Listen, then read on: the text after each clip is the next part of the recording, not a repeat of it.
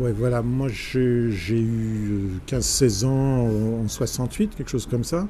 C'était une époque assez spéciale et je jouais de la guitare, je jouais du violon, j'étais au conservatoire dans une banlieue communiste de- autour de Paris où le conservatoire était gratuit, tout ça.